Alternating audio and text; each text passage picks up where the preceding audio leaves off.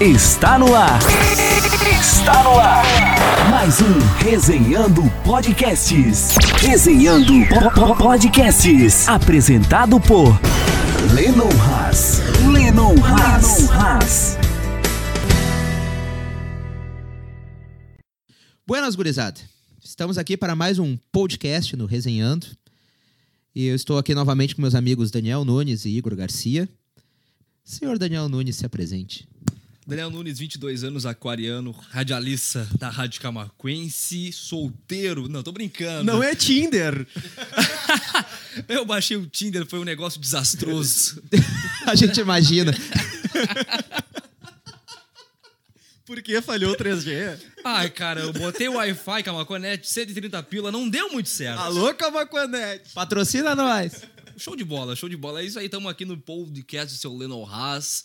Vamos falar de muita coisa bacana e é nós de novo. É eu e o Igor, é nós aqui, nós três aqui no Boteco, no Velório. É tudo junto, cara. Isso é sensacional, cara. Vai E- ser muito bom de falar. Mas hoje tem assunto polêmico. Eu quero ver país, se vocês vão continuar indo pro boteco depois Isso. de hoje. Vai ser muito bacana esse podcast, cara. Uns esquerdistas com um cara meio de direita. Vai ser uma loucura, velho. Vai ser muito bacana. Um cara de direita que vai de direita. Todo né, mundo meu? quer o bem do Brasil no final da história. Claro, velho, com certeza. Mas eu não dei nenhum assunto ainda. É isso. Calma, no tocante, segura. No tocante. Tá ok? é isso aí, é nóis. Agora, aqui na minha direita, o senhor Igor Garcia. Se Muito- apresente. Tudo bem, senhor Lennon Haas, Daniel Nunes? Prazer estar aqui novamente no Resenhando Podcasts para falar hoje de um assunto um pouquinho mais delicado. Novamente aqui nas instalações do Bi Estúdio Musical. Sensacional. E com uma cerveja geladaça. Geladíssima. Esses são os bastidores. Vocês não veem, mas tá aqui. Então, o assunto hoje vai ser polêmico. Vai dar o que falar. Mas Bolsonaro se elegeu. A gente nunca imaginaria anos atrás, quando veio lá no CQC, que ele seria presidente da nação. O mesmo aconteceu nos Estados Unidos com Trump.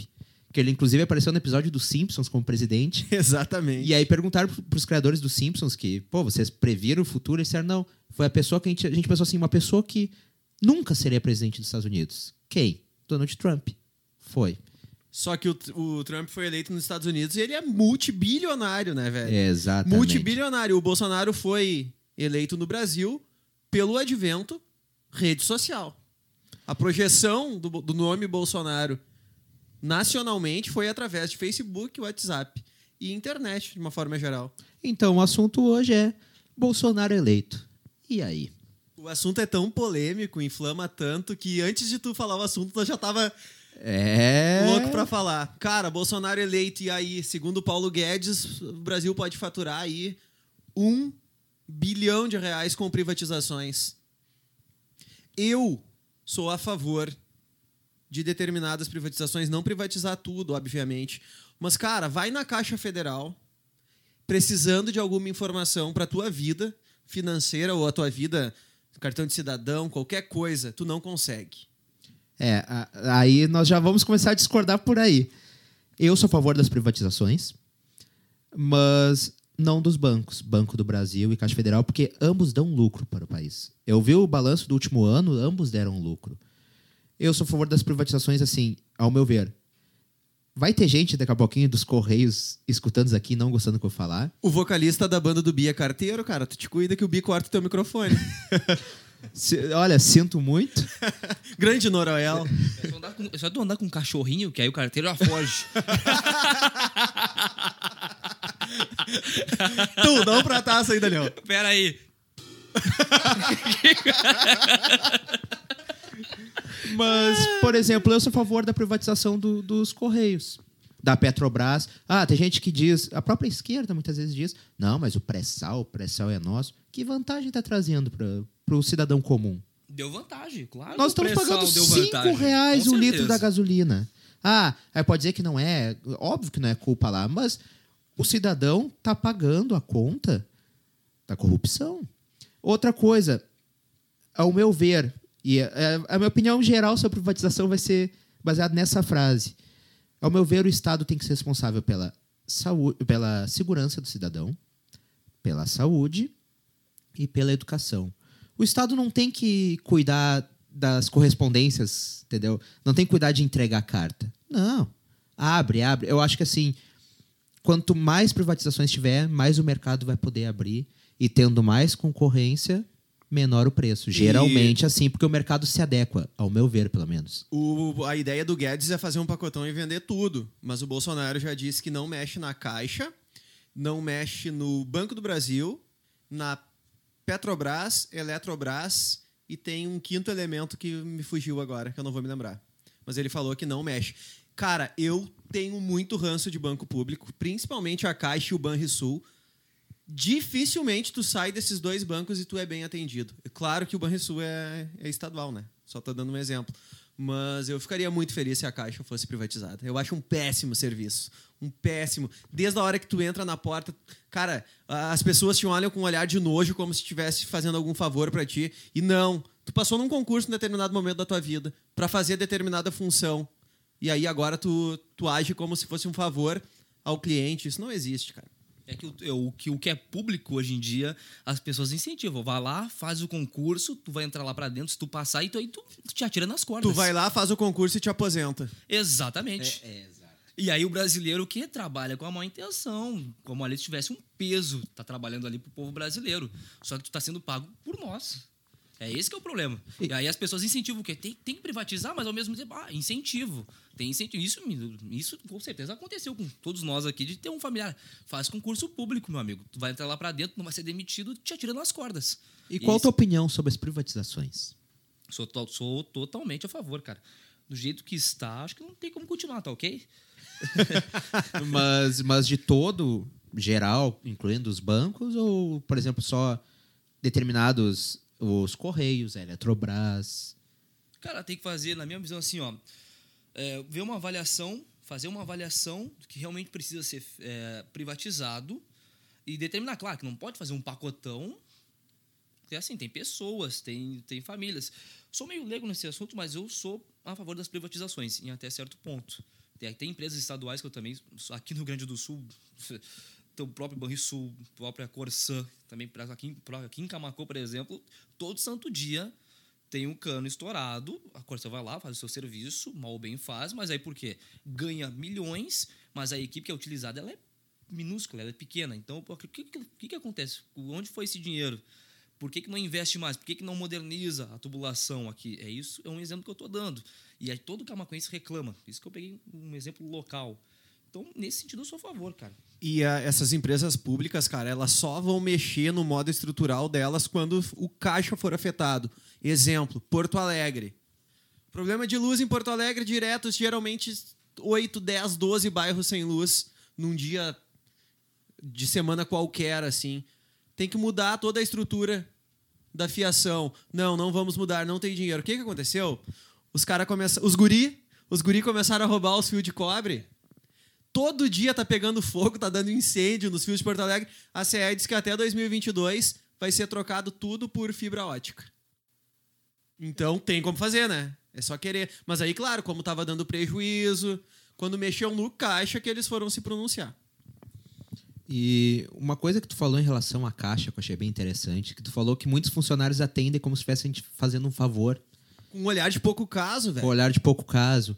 Hoje em dia, concursado tem total estabilidade. O sonho de vida, principalmente dos pais, geralmente para os filhos, ó, estuda, faz um concurso, te estabiliza. Só que assim, muita gente se joga nas cordas, ao meu ver, entendeu? Ah, quando tá estável. Sabe que não pode ser demitido, não sei que roube, faça alguma coisa.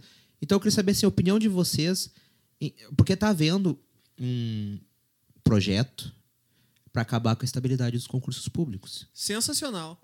Pois é, eu gostaria de saber qual a opinião de vocês sobre isso daí. Ao meu ver, eu já vou dizer assim, ó, eu sou totalmente a favor. Só que também eu tenho um certo receio por a gente saber como funciona o Brasil. Perseguição política pode ocorrer. Exatamente. Mas teria que ter. Claro que isso é uma ideia utópica, não, não vai acontecer. Teria que ter uma forma de, por exemplo, eu vou na caixa e eu sou atendido pela menina que libera a senha, pelo meu gerente de conta, e aí precisei ir lá na área de alguma escrituração. Eu, antes de sair da caixa, tem um painel avaliativo ali e tu dá a nota para os funcionários. Baixo, aí vamos formular um padrão. Vai ser 50%? Não sei. Vai ser 70%? Não sei. Mas não atingiu durante o ano aquele número tal, tchau e benção. E o senhor, Daniel Nunes, não, não tem uma opinião formada sobre a, a estabilidade que os funcionários de concursados têm hoje É isso que gera, entre aspas, aposentadoria. Porque tem, é porque tem os dois lados, que nem a gente estava dizendo. Ah, o concursado ac- acaba com a estabilidade dele. Vai diminuir esse negócio do, do funcionário estar te atendendo com uma cara de bunda, que a gente estava dizendo, com uma má vontade. Só que também pode haver a Pois é, perseguição né? Dá pra política. falar nome aqui no podcast, né? Dá, dá, dá. Eu Cuidado queria também. ter dito exatamente isso. Cara de bunda, eu me esqueci que a gente não tava na rádio. Aqui fica à vontade, vocês estão em casa aqui, não tem, não tem galho. Mas isso que acontece no serviço público, essa, essa má vontade das pessoas que ingressam, é uma questão meio cultural, cara, também. Claro que o serviço público ele não é ruim, ele é mal administrado muitas vezes, e quem é colaborador já, já vai com esse intuito, com essa má vontade, e isso tem que acabar. Bom, se isso não acontece de forma é, espontânea, o governo, infelizmente, tem que intervir nisso aí. Qualquer Priva- empresa que tu for um funcionário ruim, tu é mandado pra rua. Não, exatamente. Eu, eu estudei no segundo ano com, não vou citar o nome do cara, com um determinado colega no estadual. E Alô, depois, Fabrício? e depois eu encontrei ele numa cadeira da faculdade. Ele tava morando em Guaíba, estudando na Ubra ali. E aí ele me contou apavorado, bah, Igor, tu nem sabe o que aconteceu. Eu tô estagiando no Banco do Brasil e a, a, a média de trabalhos assim, eu vou dar um exemplo fictício, tá? Por exemplo, o setor dele, cada funcionário do setor dele fazia uma média de três contratos por dia. Ele chegou e depois que ele aprendeu a trabalhar, ficou sozinho no banco, ele estava fazendo uma média de 28 contratos por dia. O que, que aconteceu? Chamaram ele, agradeceram e encerraram o contrato. é, foi o que eu imaginei. Porque se ele fazia 28, os concursados também teriam que fazer 28. E os concursados foram lá na, na gerência e ele foi, foi dispensado, foi encerrado o contrato. Nossa senhora. Por isso que, ao meu ver, tem que acabar com a estabilidade. Só que. é, o problema é. Eu, como brasileiro, não. Eu vejo que tudo pode dar problema nesse país, sabe? Então, realmente, eu, eu acho que tem que acabar com estabilidade, mas ao mesmo tempo tem muito receio dessa função de perseguição política, de. Ah, daqui a pouquinho tu não te dá bem com teu, com teu gerente, digamos. Ele dá um jeito de mandar pra rua, dizendo que é um funcionário ruim e tudo mais. Então a gente teria que ter um, um jeito de fiscalizar. O problema é que no Brasil parece que a fiscalização não funciona, sabe? Parece que tudo é meio tendencioso, né? Exatamente. Outra coisa que teve um, um grande medo pela parte das minorias eh, durante as eleições é de um. Não, não, não é uma agressão que eu posso dizer, é de uma pressão em cima das minorias se o Bolsonaro fosse eleito. Por alguns discursos dele, que Certo pânico. é um pânico. Ele disse que as, que as minorias têm devem que se se curvar, às, às curvar maiorias. perante as maiorias, que o Brasil não é um país laico, o que deveria ser, mas em parte ele está certo, que o Brasil é muito mais cristão do que um país realmente laico, tanto que até pouco tempo tinha religião nas escolas e vai e a religião não é todas as religiões, era o cristianismo. O que mais me preocupa no governo Bolsonaro é um fator que ninguém está se dando conta. O Edir Macedo está por trás dele. O Silas Malafaia também. Mas é menos. menos Ele não é tão influente. nocivo É. ao- ao- ao país do que. Cara, ninguém me tira da cabeça que no plano da cabeça do, do, do- do Macedo ele quer ser presidente do Brasil. E possivelmente, e se ele for, possivelmente ele, ele consegue. O Crivella já foi prefeito do Rio, o Crivella é senador. O Crivella é um cara da escola do Edir Macedo. É o alto, é o primeiro escalão da Igreja Universal. Macedo não pode nem com o peso das calças, velho. Como é que vai ser presidente O do Temer país? também não é nosso presidente. E tem, a, e, com todo respeito, tem a Marcela Temer como esposa. Então ele. É. Mas. O, o Edir Macedo o- tem um partido que é dele. Inclusive tem E uma TV que é dele, né? Então, quer dizer, ele tem Eu acho que é todo. o PRTB. E outra é? coisa, o, o pessoal tá soltando bomba e o Bolsonaro vai reduzir o contrato de publicidade com a Globo. Sim, vai reduzir 20 milhões com a Globo e vai pagar 50 milhões para a Record. Por quê? Porque a Record tem mais alcance? Qual é o sentido da propaganda ser na Globo? A Record apoiou publicamente ele. A Globo tá na Globo A porque a Globo tem. direção- A Globo tem o maior Não, alcance, é a a, Rec- emissora mais assistida do, do país. A entendeu? Record não apoiou ele, né? A Record A li- susten- a direção- a sustentou ele financeiramente. E tanto que a, Record é- foi a única emissora que, por exemplo, no debate presidencial, os candidatos estavam debatendo e ele estava dando entrevista exclusiva na Record. todo o tempo do debate. É, é, isso é verdade. E aí o pessoal diz que a Globo é, é imparcial. É, e. Só que eu gostaria de ver com vocês assim, o que, que vocês acham desse temor que as minorias têm? Porque o Bolsonaro realmente, durante a campanha, ele falou muita besteira. Ele, só Ele que assim, falou antes, né? antes também. Mas quem só- é o Bolsonaro? É o Bolsonaro da campanha ou é esse Bolsonaro de agora? Isso é uma coisa que eu quero perguntar depois pra vocês. Dá, dá uma segurada, mas. ah, vocês acham que realmente as minorias têm que ter medo? Eu, eu, eu. Quem me conhece sabe, eu não votei no Bolsonaro. Eu votei no concorrente por falta de opção. Mas. Eu não acredito que ele vá criar leis para dificultar a vida das minorias. Eu não acredito que ele vá perseguir as minorias. Eu vi gente falando de campo de concentração. Não existe isso. Apesar que o próprio Bolsonaro falou de um, de um campo pros refugiados do, que vem da, da Venezuela, eu acho. Mas eu não acredito que ele vai fazer Mas, isso. Leno, isso, ele sabe? falou tudo isso antes. Por isso que eu acho importante a gente falar no antes e no depois. Porque agora ele já mudou. Ele disse que jamais ele vai fechar portas para venezuelano. Que ele vai tratar bem os venezuelanos. Que lá eles já são maltratados. Aqui eles vão, vão ter um tratamento diferente.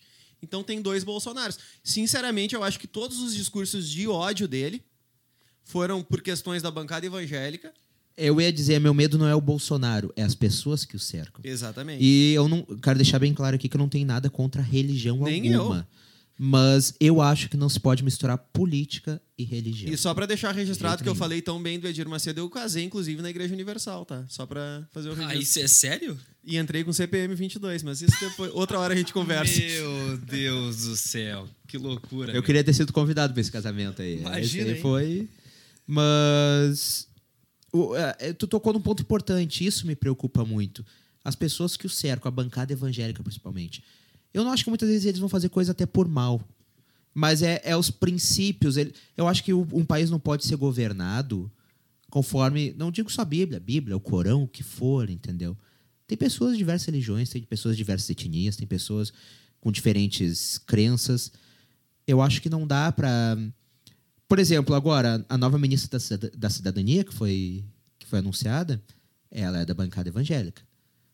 Ela é contra os direitos LGBTs assumidamente. Mas já deu quebra na bancada evangélica, porque eles Porque eles queriam queriam Magno Magno Malta. Só que assim, ela é contra da cidadania, cara. Ela é contra os direitos LGBTs. Ela acha que o papel de, da mulher é ser mãe e ficar em casa. Ela falou isso. Então, me, me dá um certo receio. Isso. E me dá um. Eu, não, eu acho que os militares têm que ter total, total respeito pelo trabalho que eles fazem. Mas eu tenho. Não sei se é por causa da história que esse país já teve, eu tenho certo receio com ele colocando tantos militares lá. Sabe? Tá cercando demais de militares. O meu receio é o quê? Tirarem o Bolsonaro daqui a pouquinho, tipo, tiraram a Dilma e o Mourão assumir, e aí. Cara, eu não acredito em intervenção militar, tá? Eu acho que hoje é inviável, a, a população vai pra rua e dá uma guerra civil e aí, aí termina com tudo. Só que a população tá muito fanática pelo, por essa chapa Mas Bolsonaro. eu vou te Mourão. falar uma coisa, uma da- um dos pontos que eu acho bom no Bolsonaro é ele militariz- militarizar os processos. Militarizar no sentido de fazer acontecer conforme o exército faz acontecer. E, ah, mas essa questão de, sei lá, do exército assumir tudo, eu não acredito nisso. Também não acredito nisso. Acho um pouco inviável. A gente está em 2018 e tem mais uma é, situação. Acho que também essa parte do militarismo meio que ajudou também o Bolsonaro, porque o povo brasileiro vê uma certa referência de tudo que aconteceu nos últimos anos, de ter os militares como uma referência de questão de ética, de, de posicionamento, de não se ver tanto caso de corrupção. Então vamos dizer que aconteça. Eu acho que não, não acontece uma guerra civil no nosso país. Tinha gente falando, querendo dos militares. Eu acho totalmente errado isso aí. Não, E tem não crescido como. demais esse movimento que, que quer os militares. Então, é. houve Mas aquela. isso é massa houve- de manobra, né, Leandro? Não, houve aquela paralisação dos caminhoneiros e tinha gente escrevendo intervenção em faixas gigante pelo país inteiro. Quer dizer, pera aí um pouquinho, tem alguma coisa errada. Será que é o povo ou é o que tá- o que está acontecendo, que está se apresentando para o povo que se apresentou?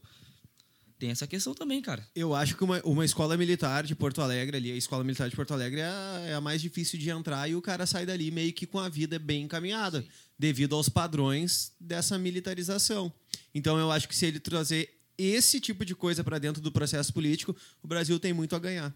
Mas eu tenho uma curiosidade. Quanto que custa para o Brasil as Forças Armadas? o Exército, a Marinha e a Aeronáutica. E o que, que eles contrapõem isso? Olha, eles devem custar menos que o nosso Congresso. Tu acha? Eu tenho praticamente certeza. Eu acho que não, cara. Tem muita filha de militar aí na antiga que, que nascia aposentada. E isso, isso também tem que ter uma fiscalização maior, porque o Bolsonaro fala muito em fiscalizar o Bolsa Família, coisa que eu concordo. Eu sou muito a favor do, do programa. Ontem a gente estava conversando sobre isso, eu, Daniel. Isso. Eu sou a favor de todos os programas sociais, mas bem fiscalizado. Hoje em dia tem muita gente que burla o Bolsa Família. Aqui, aqui em Camacuã, não vou citar nomes, mas tem gente que tem dinheiro, gente, família de dinheiro, que burla o Bolsa Família. Cara, eu trabalhei numa empresa de empréstimos em determinado momento lá em Porto Alegre e eu tratava com a carteira de clientes da aeronáutica. Os contra-cheques são. Eles ganham mais que os deputados, velho. Determinados cargos da aeronáutica. E É um, é um caminhão de dinheiro. E era isso que eu queria dizer, assim, se, tem, se o Bolsonaro é a favor da fiscalização, corretamente, ao meu ver, dos programas sociais, tem que ser a favor da fiscalização também. tem muita... A, a atriz, eu acho, a Maite Proença, se não me engano, ela já tinha uma união estável com outra pessoa, só não casou no papel para não perder a, a Mas aposentadoria. ninguém perderia. Que, tudo que tu queria na vida antigamente ou era, era ser jogador de, lá na, na, na antiga. Ou tu teria que ser jogador de futebol, ou tu, tu, a- tu é pobre, vai ser jogador de futebol ou casa com filha de militar. Porque ela já nasce aposentada. É, é bem por aí. E tu falou uma coisa interessante sobre massa de manobra, que houve muito nessa eleição. E não digo só do lado do Bolsonaro, do lado do PT também houve muito no segundo turno. Ah, essa eleição foi muito marcada pelas redes sociais. O Bolsonaro era de um partido pequeno, é um partido pequeno. Ele não tinha tempo de TV. Então, quer dizer, o Bolsonaro ganhou muito nas redes sociais. Muito fake news por ambos os lados. O PT também espalhou muitas fake news em relação ao Bolsonaro. Por exemplo, que a facada era fake e obviamente não era. E eu queria saber a opinião de vocês assim, até que ponto essa eleição foi ganha por causa das redes sociais, por causa das mídias sociais, e até que ponto realmente as fake news ajudaram a eleger o Bolsonaro? Cara, pra mim, eu sempre eu tinha um sonho do povo se se enfervecer na política, que nem foi nessa última eleição. Só que seguinte, babacarizaram a eleição. Foi uma eleição de babacas. Babacas dos dois lados. O lado de lá defendendo o indefensável e o lado de cá propagando a Manuela com uma camiseta escrita "Je- Jesus é travesti, que qualquer criança que olhasse aquela foto via que não era verdade. Eu só tô dando um exemplo Sim, sim. dentre tantas. Pessoas, cara, que não. Nunca participaram de um, de um processo, de uma campanha política de Grêmio Estudantil em escola, que falavam 24 horas de política por dia. Isso é ótimo. Só que só propagavam fake news. Teve um vídeo na Avenida Paulista, em São Paulo, um adolescente, seus 13, 14 anos, falando sobre política, discursando e o pessoal aplaudindo, sabe? O, é, o pessoal do, do próprio Bolsonaro aplaudindo. E não, não dá. É- é- Essa eleição. Isso aconteceu com os dois lados, né? Exato, mas assim, ó. Tu falou a palavra certa, ao meu ver, foi a eleição dos babacas. E eu sei que vai ter gente que vai estar escutando isso aqui vai pensar que eu tô dizendo, ah, os eleitores Bolsonaro são babacas. Não, Não, não. por ambos os lados. Sabe? O- próprio lado, o próprio lado petista. O Lula tá preso e o pessoal endeusou o Lula. Tem uma fake news que é maravilhosa, não sei se vocês já viram, que é uma menina chorando, dizendo que agora sim o Brasil ia voltar para o rumo por causa do Bolsonaro e dando uma explicação contextual da história política do Brasil. E aí sabe quem era a foto da menina? A Mia Khalifa. A maior atriz pornô da história da humanidade. Aquilo era óbvio que e era aí, fake news. Eu recebi Eu não conheço eu recebi de umas essa moça. 18 pessoas diferentes. Eu vou pesquisar.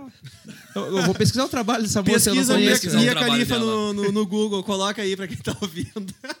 Ah, cara, eu acho que foi as eleições da incógnita contra o que a gente já sabia, o que a gente já conhecia, cara. Então o pessoal, a maioria, votou pela incógnita. Não eram as duas melhores opções.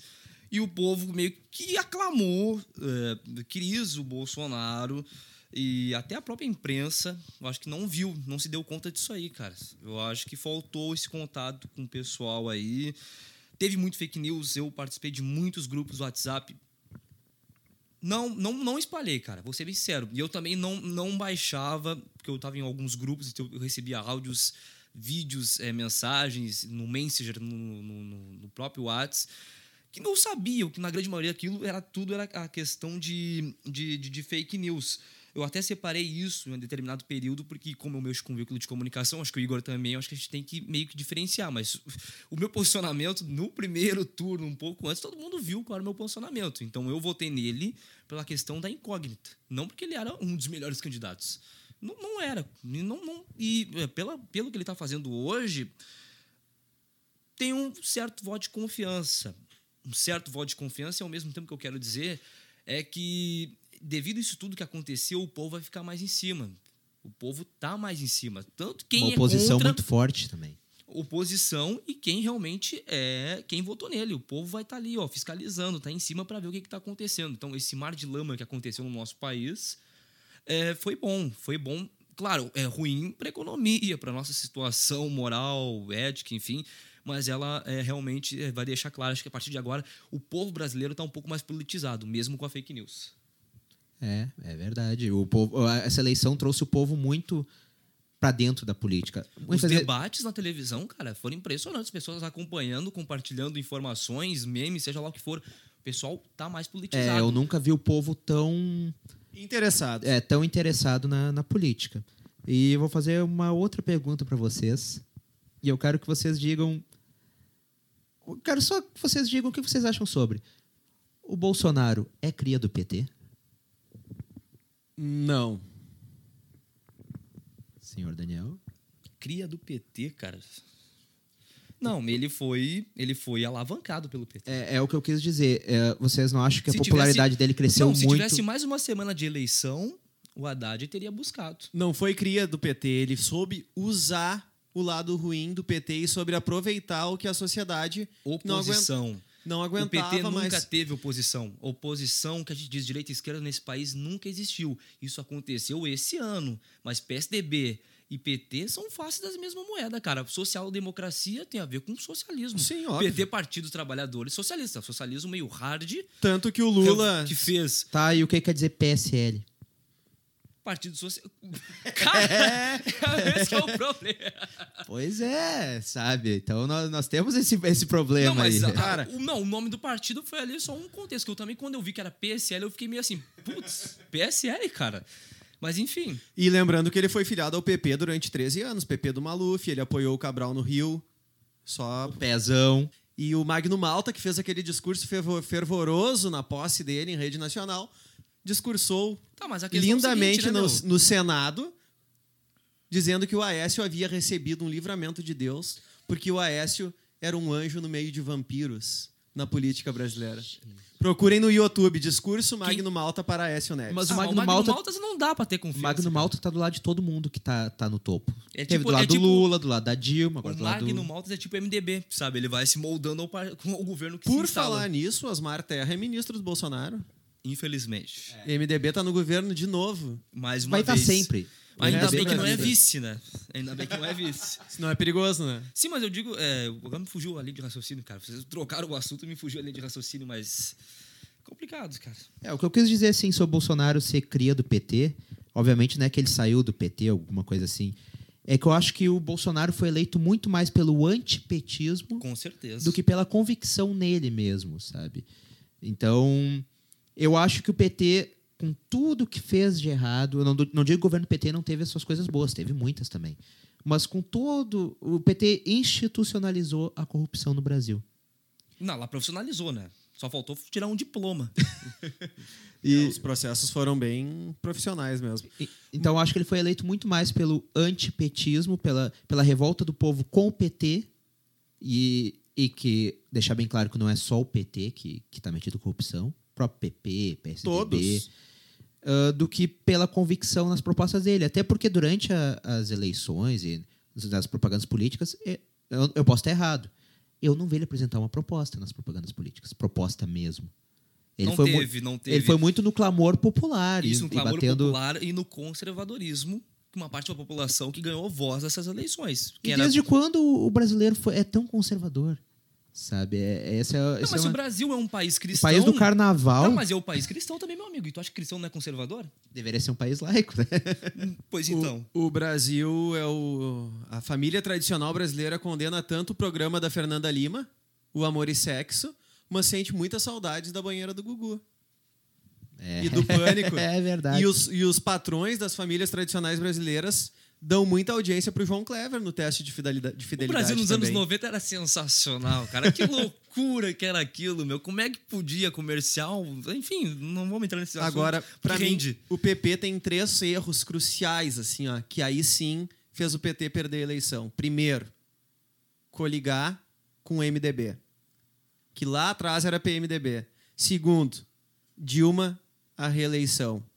E aí o terceiro, linkar o Haddad diretamente ao Lula. Tem um discurso Haddad é Lula, eles usavam. tem um discurso do João Dória no Fábio Porchat no Danilo Gentili, não vou me lembrar agora. Uma semana ou duas depois que ele assumiu a prefeitura de São Paulo e quem passou para ele foi o Haddad.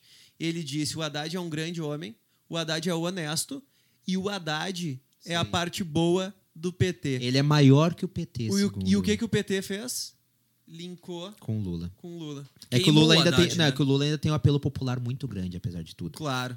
E Mas então, que- fala, pode falar. Não, eu digo essa queimação do PT, ela começou.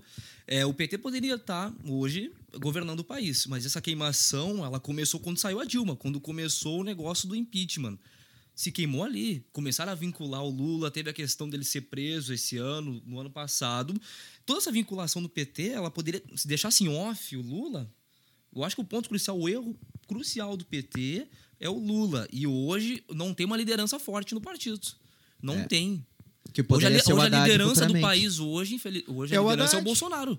Não, mas o Haddad não chega aos pés do Lula como questão de liderança. Ah, com certeza. Não, mas é a via nova do PT. É, É a via é nova o que nome não- mais que não conhecido. deram voz, né, até meu amigo? que eleição. E, e nós já estamos na reta final aqui, então eu quero fazer duas perguntas para vocês, rapidamente. Primeiro, Bolsonaro. Quem é o Bolsonaro? É aquele personagem das eleições? Ou aquilo ali não era um personagem e realmente é o que ele pensa? E, segundamente, qual o maior desafio que o Bolsonaro vai ter no governo dele? Eu acho que o Bolsonaro não é aquele Bolsonaro raivoso das eleições. E o maior desafio do Bolsonaro vai ser o Mourão. Eu acho que se ele deixar na reta, o, Mourão vai fazer um efeitinho MDB. Foi aquele negócio que eu falei do, dos militares assumir. Claro, não uma ditadura, mas eles. Porque aí vai ser presidente militar, não que o Bolsonaro não seja, mas vai ser um general. E todos os generais que ele já colocou lá, né? Senhor Daniel Nunes. É um cara com personalidade, né, meu? Ele falou muita coisa errada que não deveria ter feito, sabe? E a questão é o seguinte, cara. Não acredito que ele vai seguir a risco o que ele falou. Ele falou da boca para fora a autenticidade e a dificuldade do governo dele, daqui dos próximos quatro anos, cara.